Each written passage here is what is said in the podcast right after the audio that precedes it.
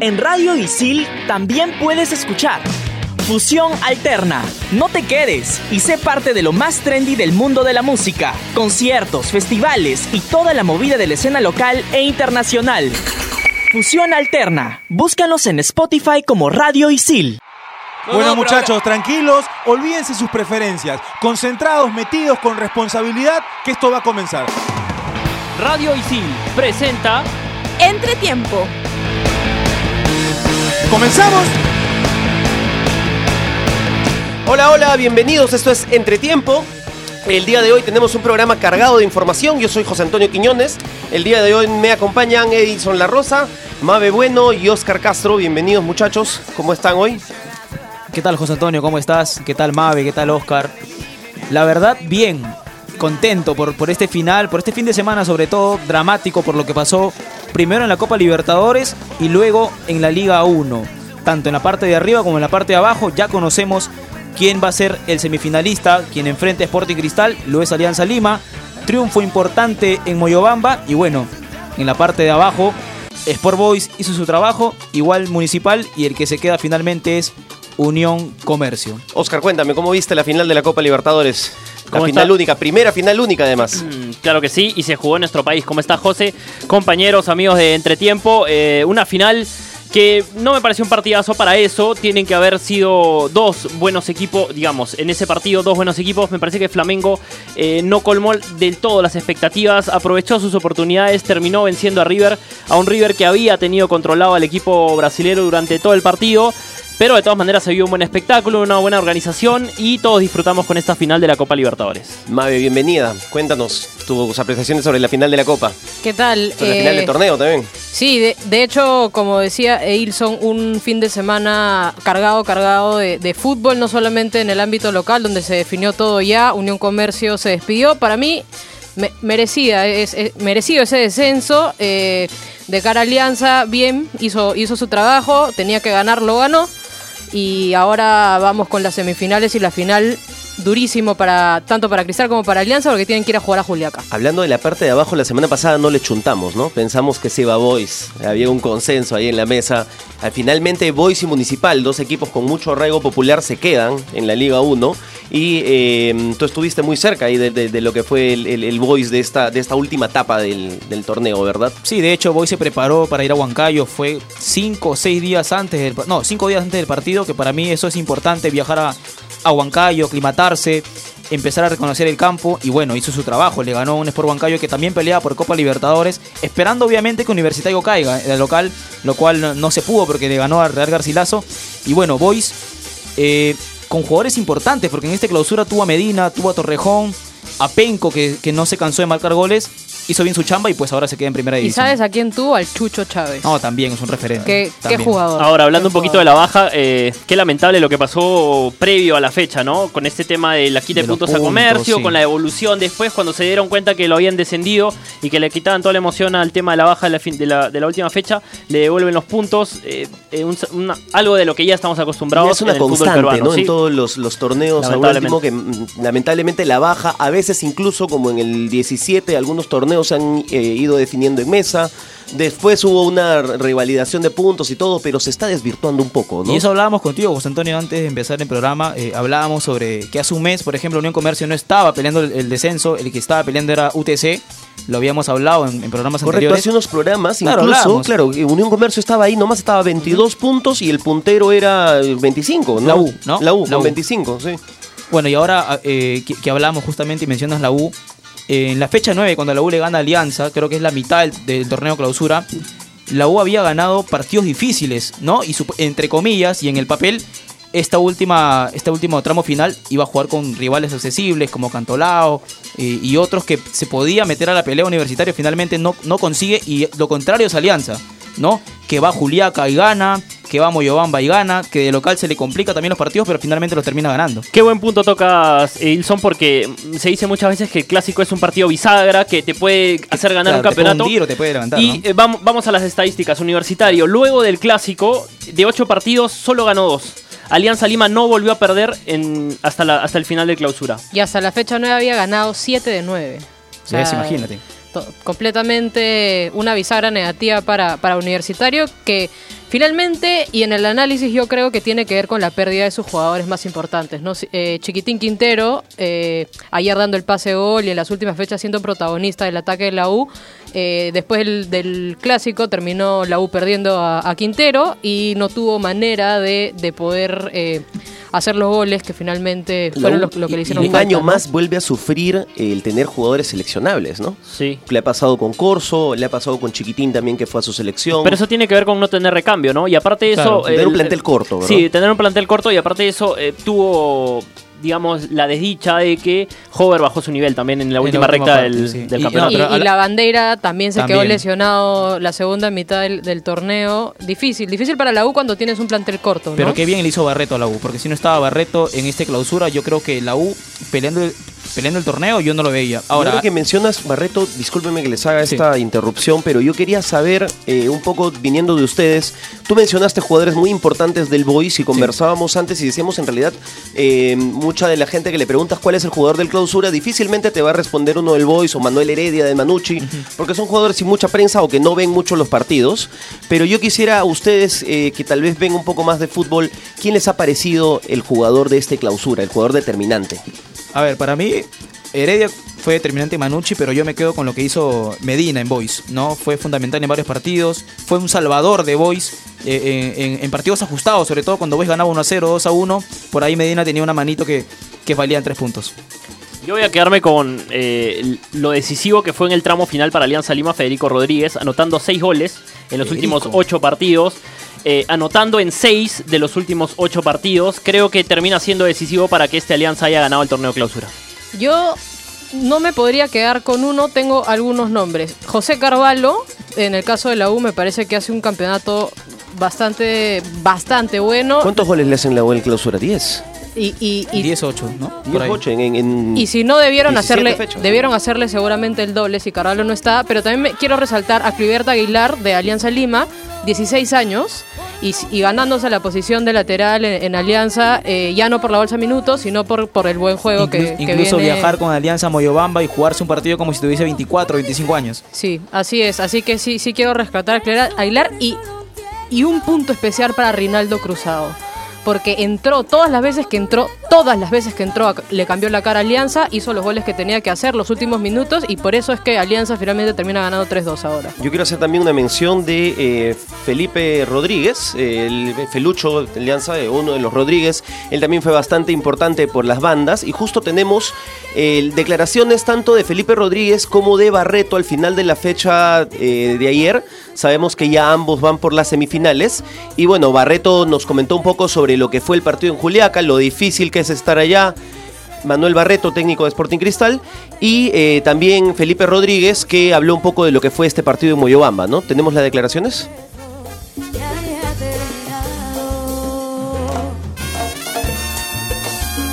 Muy contento, con mucha felicidad porque era el, el primer objetivo, pero sabemos que lo más importante está por venir ahora, que, que son las semifinales. Así que no da el tiempo para muchos festejos y compartir un momento con los compañeros, con la gente que vino hasta acá, eh, un ratito en la intimidad y en el vestuario, y ahora ya pensando en, en lo que van a ser los partidos que vienen. Sí, también es la mentalidad que tiene que tener un equipo grande. Cuando yo llegué acá me dijeron que este era el objetivo, así que bueno, eh, creo que vamos por muy buen camino. Tenemos eh, un equipo muy bueno, tanto, tanto dentro como fuera de la cancha, en el sentido en el día a día, en la convivencia. Eh, hay una competencia muy sana, cualquier jugador puede jugar en, eh, dentro de los 11 titulares. Entonces eso también eh, nos fue haciendo bien durante el año. Creo que llegamos de muy buena forma para esta, esta instancia final y ojalá que coronemos con el gran objetivo que es salir campeón. Hoy festejar con, con nuestra familia cuando lleguemos, mañana descansar en el día libre y ya el, el martes empezar a trabajar el partido con Cristal. Estoy contento acá, tengo contrato hasta el 31 de diciembre y pienso, pienso en las finales nada más. Radio Isil. Estás conectado a Radio Isil.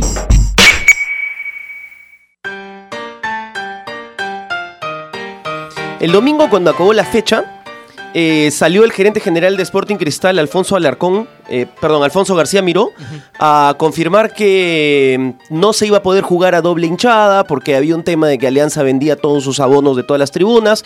Pero el día lunes eh, sale Benjamín Romero a confirmar que ya se llegó a un acuerdo y que en Matute la tribuna norte va a ser para Cristal y en el Nacional la tribuna sur va a ser para Alianza. Entonces vamos a tener semifinales a doble hinchada. Buen punto, ¿no? Eh, eh, amigo, porque creo que una- un partido de fútbol se tiene que jugar con ambas hinchadas, no tiene que ser una fiesta. Además, lo hemos visto recientemente en la final de Copa Libertadores, Flamengo, River se comportaron de, de una buena manera y esperemos que esta semifinal de la Liga 1 también sea de la, de la misma forma, ¿no? Por el momento Binacional es el único que tiene su cupo asegurado para grupos. Sí, es el único que tiene su cupo asegurado. Además, en la final de eh, la Liga 1. Y va a ser un lindo partido. Este, va a ser un lindo par de partidos este entre Alianza Lima y Sporting Cristal. Eh, yo, ¿Viene le veo, Cristal? yo le veo un ligero favoritismo a Alianza para estos dos partidos por cómo vienen. Porque hace ocho partidos que no pierde. Y porque Cristal eh, ha tenido un golpe duro en, en- en la última fecha frente a Binacional. ¿Tú crees que le alcance a, a Manuel Barreto como entrenador de, de Cristal para, para agarrarle la mano a este, a este alianza? Bengochea ya demostró que puede replantear partidos, que sabe cómo plantear un partido cuando puso a Ugarriza y a Manzaneda en altura sabiendo que ellos tenían experiencia. Y a mí me queda la sensación de que en, esa, en ese duelo entre Barreto y, y Bengochea, Bengochea le tiene una, una ventaja por Le ahí. ¿eh? le ha costado a, a Manuel Barreto de, de Cristal, ¿no? El técnico. eh, agarrarle, como dices tú, la manija al equipo. Creo que no ha tenido hasta ahora un, un buen partido en el que, digamos, Cristal respetó su filosofía de siempre. Yo creo que Bengochea en estas instancias ha demostrado, ¿no? Que, que no, no jugando bien lo, lo voy a ganar, ¿no? Sino fiel a su estilo, los pelotazos, por ahí defendiéndose bien Alianza y como, dice, y- y parada. como dice Mave, ¿no? Hay partidos que también lo gana el técnico. Y haciendo competitivo Alianza, ¿no? Tres temporadas en Alianza con una breve interrupción, pero en las tres peleando el título Benguechea como director técnico del equipo blanquiazul. Claro, mira, 2017 campeón, 2018 subcampeón y ahora lo mete a semifinales. Tal cual. ¿Regresa Herrera? ¿Creen que llegue para, los, para las semifinales? La información que tengo es que va a la banca Herrera en las semifinales. Y yo creo que eh, en un momento así tienes que arriesgar. No te queda otra. Se te va el año. Eh, en la parte de Sudamericana de la tabla quedan para Sudamericana Huancayo, Melgar, Garcilaso y Atlético Grau, que por haber ganado la Copa Bicentenario se mete por los palos y deja fuera a Vallejo. Si campeonaba Huancayo, venía Vallejo a la Sudamericana también. Pero acá la información que, que también nos llega es que Ayacucho y, y- y- y Vallejo igualaron en puntos a Melgar y Garcilaso, pero por diferencia de goles obviamente es, es Melgar finalmente y Garcilaso quienes se meten a Sudamericana. Y Melgar que se metió por la ventana a la Sudamericana, ¿no? Porque. Parecía que se quedaba Sí, sin parecía nada. que se quedaba sin nada. Cinco años consecutivos clasificando a Copa Libertadores. Y este año le costó. Le costó, eh, cambió de técnico. Le ha costado desde que salió Juan Reynoso de la dirección técnica. Ha tenido. Lo, tuvo a Juan Reynoso por cuatro Dos- años. cuatro años, ¿no? Y luego, en dos años, eh, ha tenido cuatro o cinco técnicos Melgar. Eh, ayer tuvimos las declaraciones también de Manuel Barreto, técnico de Sporting Cristal. Tuvieron una caída muy dura en, en- en Juliaca. Eh, estuvieron con la sangre en el ojo. Yo creo que eso también va a ser determinante al momento en que tengan que disputar estas semifinales. Eh, tenemos las declaraciones de Manuel Barreto.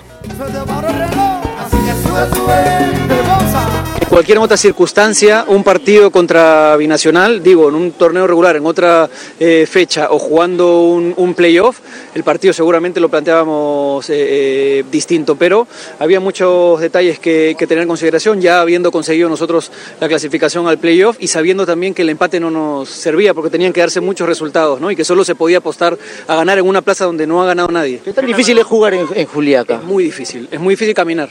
No es difícil solo eh, jugar, es muy difícil para nosotros.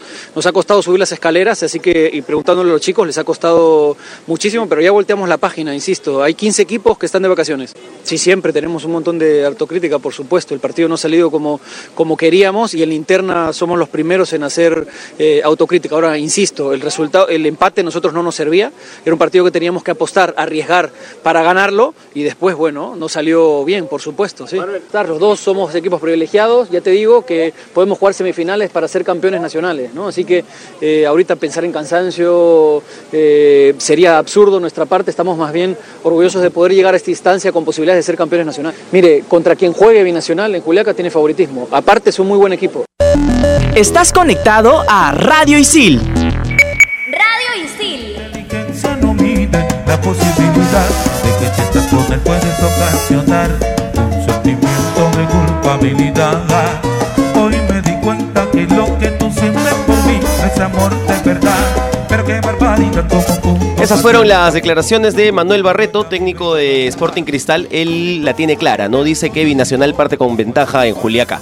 No, pero yo creo que Binacional es un buen equipo. Eh, desde que llegó Mosquera ha levantado muchísimo porque cuando se fue Arce, luego de terminar campeón en la apertura, tuvo un bajón Binacional. Incluso yo dije, ya no es un equipo que va a pelear el clausura. Llegó eh, eh, Mosquera, levantó bien al equipo y obviamente son estilos distintos, pero finalmente lo puso peleando, ¿no? Y, incluso ganándole bien a Cristal la última fecha 4-1. Así es, y importantes también las declaraciones de Mosquera luego del partido que dice eh, aprendimos de los errores que cometimos con Alianza y, los corregimos, ¿no? O sea, enfrentarse a un grande, en este caso Cristal, aprendió, aprendió de- del partido que se le complicó ahí, eh, ahí en Juliaca y seguramente esos mismos aprendizajes los va a llevar a, ambos partidos, tanto con Cristal o con Alianza, depende de, quién llegue a la final, ¿no? Y, habl- y hablando un poco de eso, eh, tomando la otra parte, tomando el lado de Barreto, también Barreto ha sacado conclusiones importantes para lo que de ganarle Alianza, de pasar esa llave, va a ser su enfrentamiento frente a Binacional en la final.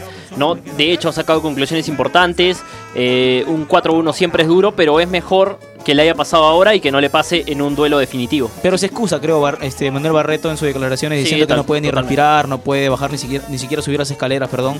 Cuando Binacional de visita es el tercer mejor visitante, ¿no? Eh, tiene seis triunfos, cuatro empates y siete derrotas. Alianza fue a Juliaca y corrió más que Binacional. Por eso te digo. Eh, tenemos también eh, una de las secciones del programa, eh, disculpen la interrupción, pero viene Dame esos cinco. Esta semana va a estar José Carlos Fernández, que en 2010 fue uno de los goleadores de la Copa Libertadores, con cinco tantos. Y después de eso venimos para hablar de la final única. ¿Les parece? Tenemos los Dame esos cinco de José Carlos Fernández.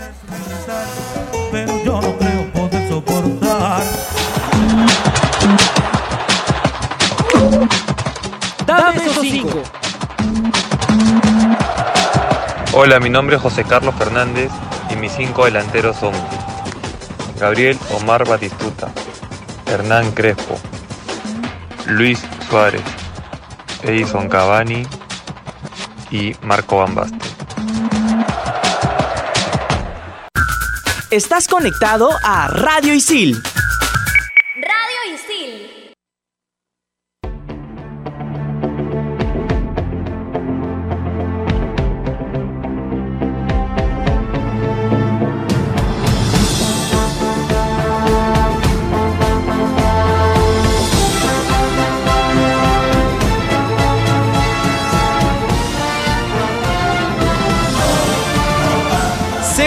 La final única, la primera final única de la Copa Libertadores en Lima, en el Estadio Monumental. La voz del estadio fue el gran Jesús el Tanque Arias. Eh, insoportable está. Eh, pero fue un, gran partido, nos dejó muchas emociones. Eh, ¿Qué podemos decir de este partido? Una final, un final dramático, ¿no? De la Copa Libertadores. Minuto 86 lo ganaba River Plate cuando pensábamos que todos. Bueno, todos pensábamos, mejor dicho, que River tenía la final ya en los bolsillos. Y Flamengo, eh, en cuatro minutos, le da una remontada con un doblete de Gabigol. Que en el partido no fue tan trascendente, pero en el final termina siendo el jugador más importante de Flamengo. Eso fue, eso es curioso, porque hoy día cuando llegábamos, me escuché a alguien decir, creo que fue Mabe, que Gabigol no hizo nada en todo el partido.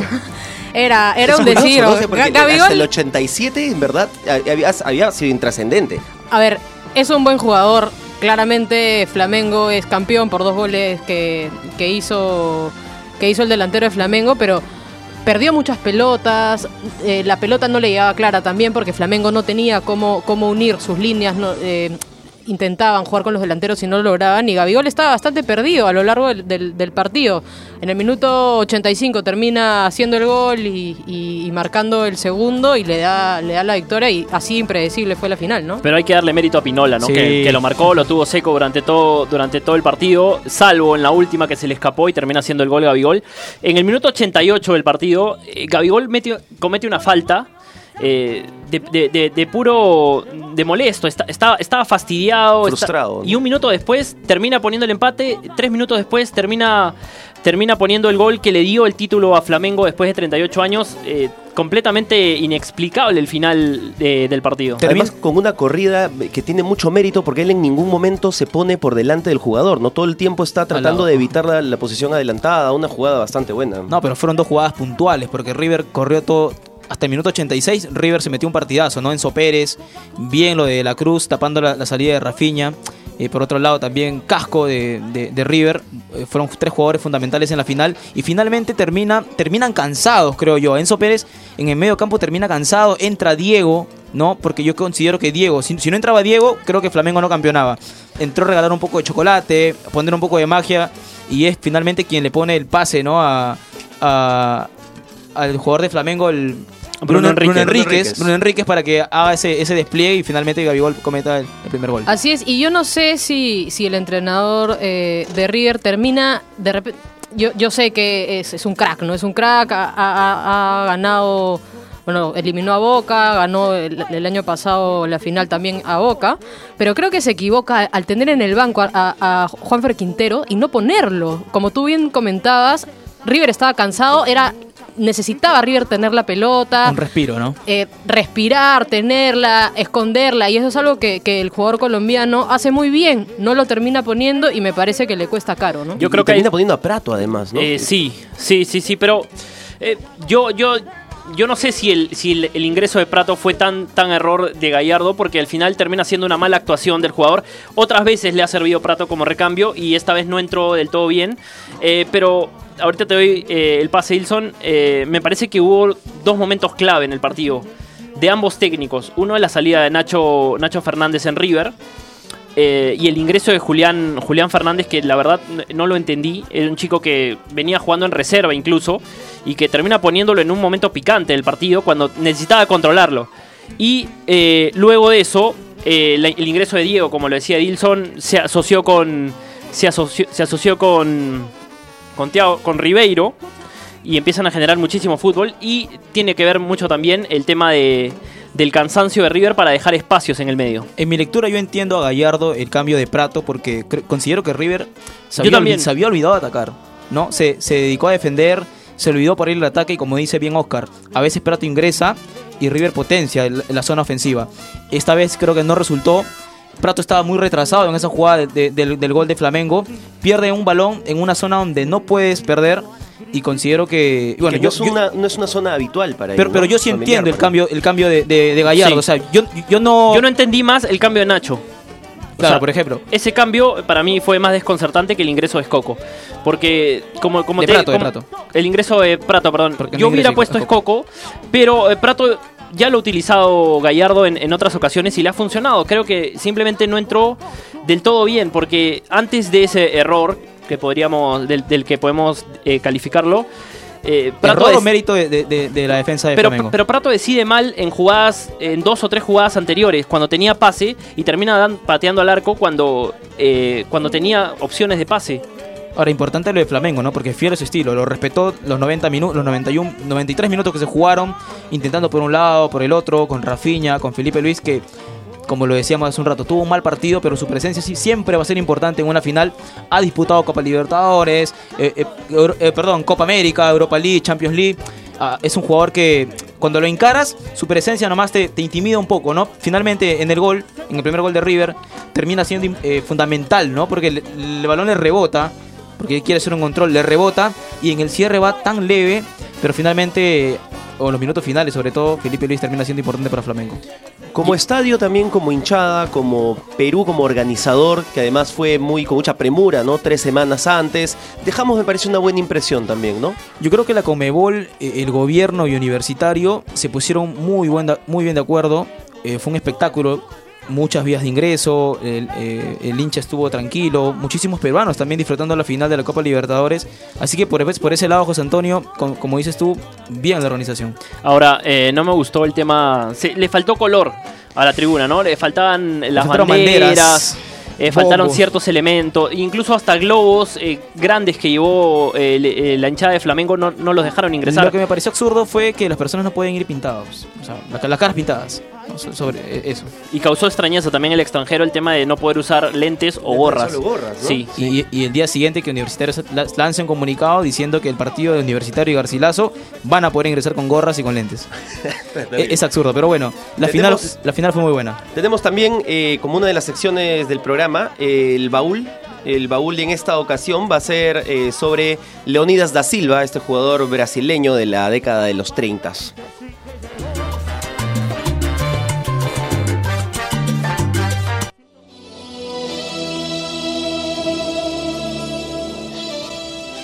6 de septiembre de 1913 nació en Río de Janeiro Leonidas da Silva, considerado por muchos el primer crack del fútbol brasilero y el creador de la chalaca.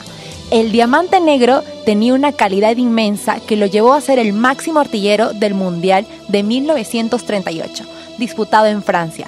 El hombre goma, como era apodado por su elasticidad, destacó en el Flamengo y Sao Paulo de Brasil, y también en el único club del exterior en el que estuvo, Peñarol de Uruguay. Algunos lo consideran como el inventor del gol de Chalaca, ya que marcó por primera vez un gol de esa manera para Bonsuceso en el triunfo 5-2 ante el Carioca, el 24 de abril de 1932.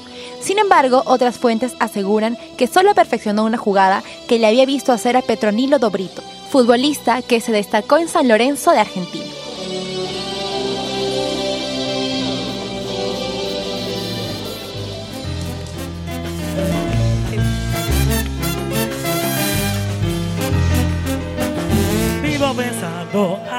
Manera, cómo te arranco de mí.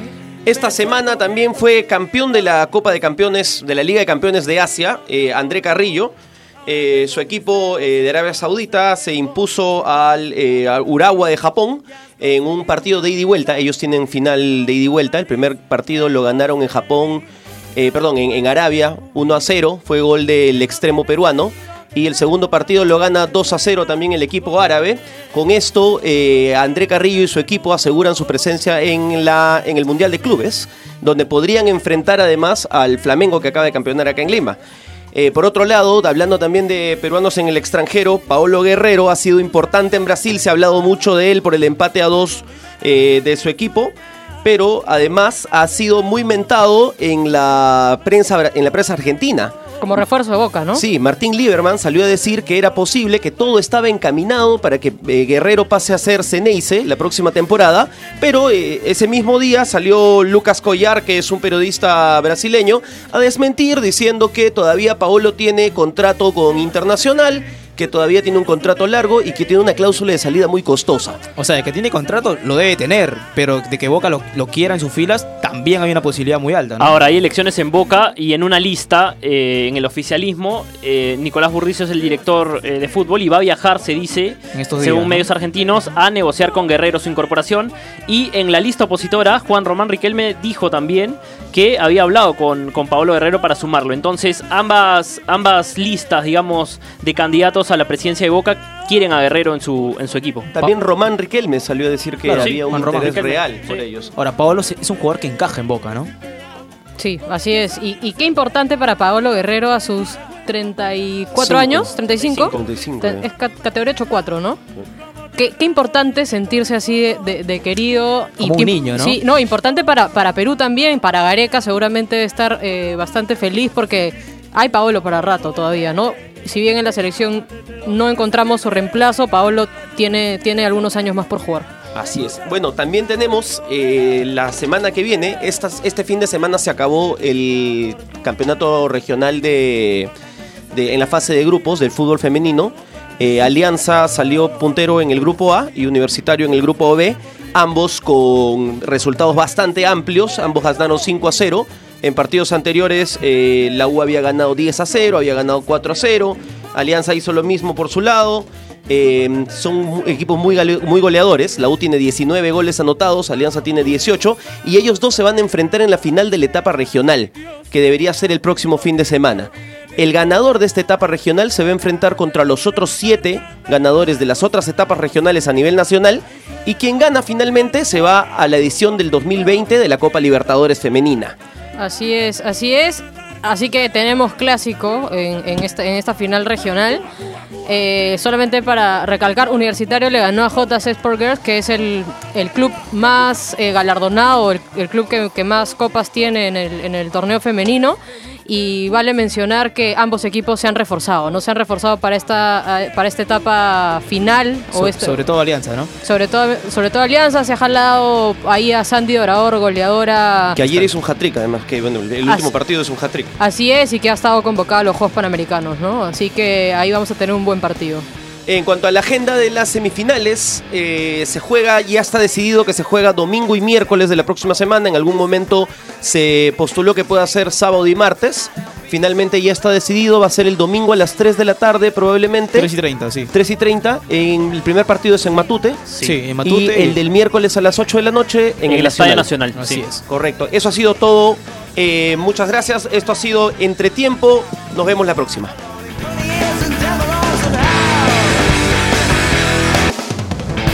Radio Isil presentó Entretiempo.